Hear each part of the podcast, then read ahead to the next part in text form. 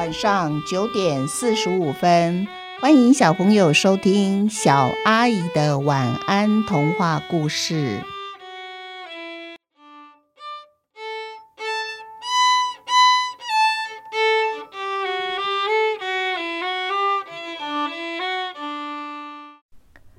多福的老虎朋友第一章终极，必须要勇敢。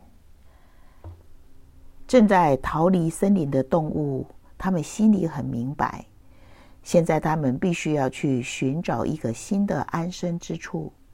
可是谁也不知道新的安身之处到底在何方。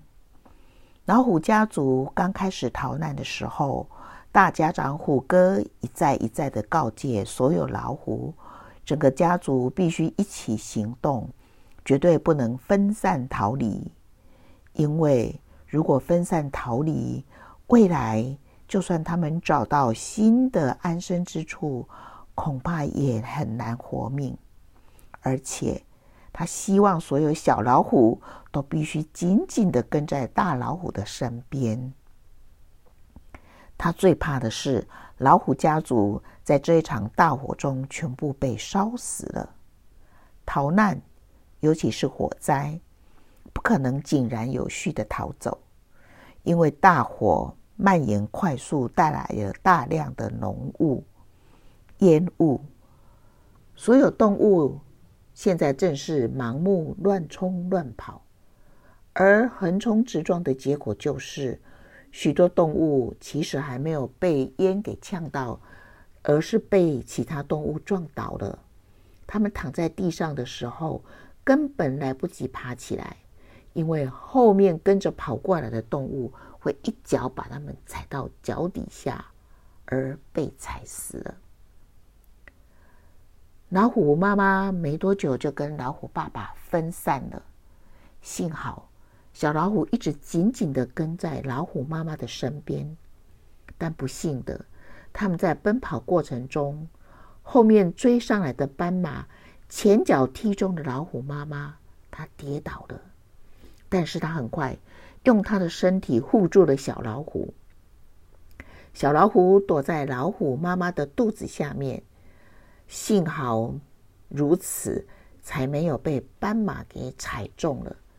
可是接着后面来的是长颈鹿，长颈鹿的前脚才抬起来，就把地上的老虎妈妈给踢飞走了。老虎妈妈紧紧抱着小老虎，他们两个一起跌落到路边的一片还没有被火烧到的草丛里。幸好这片草丛就在沼泽附近，沼泽的水多少挡住了火势。也稍稍保住了草地，没有全部被烧焦了。老虎妈妈护住小老虎之后，它没有再移动了。它们在草丛里静静的待着，直到整个森林变得非常的安静。所有的动物应该全部都已经逃离开了，火势也逐渐减缓。消防队员。及时的跑在森林里面，从空中和陆地两方面加强的灭火，浓烟也慢慢散开了。在草丛躲了好几天的老虎妈妈，虽然全身上下都有伤，可是她很庆幸躲在她肚子底下的小老虎安然无恙，而且她似乎还有一点点奶水。而小老虎就靠着妈妈所剩的一点奶水，撑过了这几天。但是，一直饿着肚子喂奶的老虎妈妈，体力不支，最终倒下来了。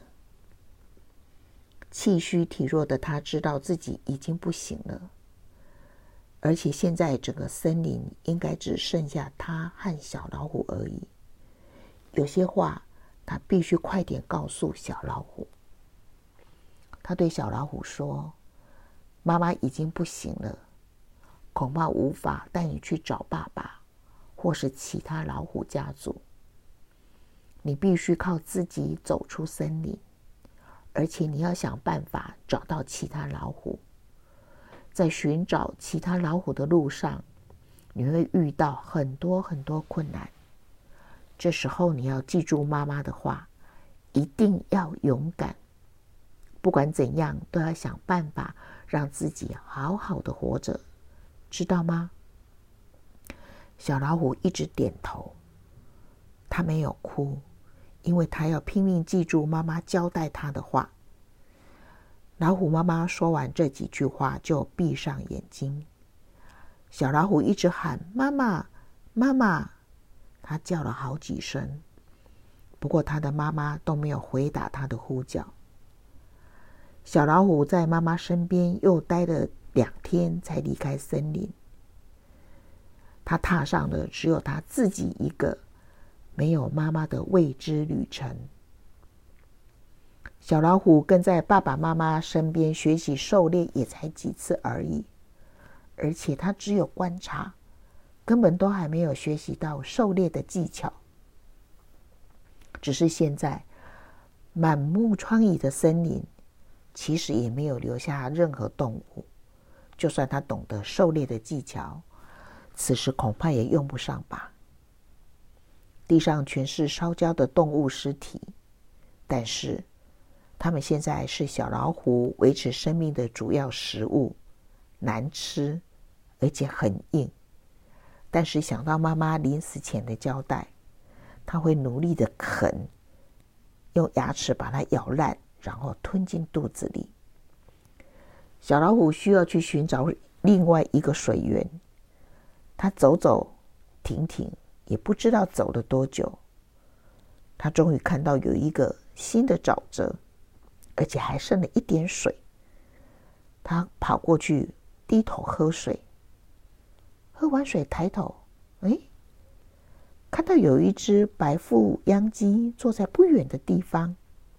那只秧鸡奇怪了，为什么它坐着动也不动呢？小老虎一直看着白腹秧鸡，心里想：难道这只鸡知道我是老虎，所以怕我，所以不敢动吗？既然这样子，它不过是一只小鸟。我也可以试着抓它，抓看看，说不定啊，没抓到它，它也不会对我伤害。于是啊，小老虎就静静的、轻轻的走到白腹秧鸡的旁边。这时候，他忽然想起，以前在森林里面玩耍的时候，也看过其他的小鸟孵蛋。诶，不对呀！鸟妈妈孵蛋的时候，好像就是这个姿势，坐着动也不动。莫非这是一只正在孵蛋的鸟妈妈？他走过去了，然后他看到，哇，怎么还有另外一个鸟巢啊？而这个鸟巢里面有两颗鸟蛋，但没有鸟妈妈。于是他决定，就先吃掉这两颗没有鸟妈妈孵蛋的鸟蛋吧。可是这时候，原本在孵蛋的白腹秧鸡鸟妈妈，不知道为什么突然就飞起来，飞走了。